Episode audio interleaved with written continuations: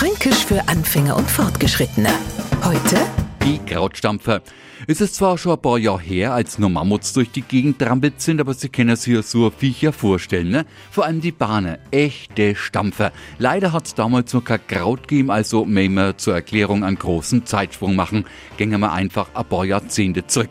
Meine Oma hat mir immer erzählt, dass man Weißkraut eingesalzen, in Fässer backt hat und noch sind besondere Krautstampfer zum Einsatz gekommen.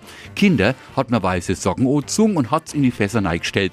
Und noch sind's umeinander im Kraut gestampft, bis schön wach geworden ist. Und nachdem er das dann nimmer gemacht hat, haben wir Franken Krautstampfer wenig eine neue Besgmande Bedeutung gegeben. Da sprechen wir Franken respektlos vom dicken, sehr kräftigen Beinen. Ach, und schon wieder sind wir bei den Mammuts. Fränkisch für Anfänger und Fortgeschrittene. Morgen früh eine neue Folge. Und alle Folgen als Podcast auf podu.de.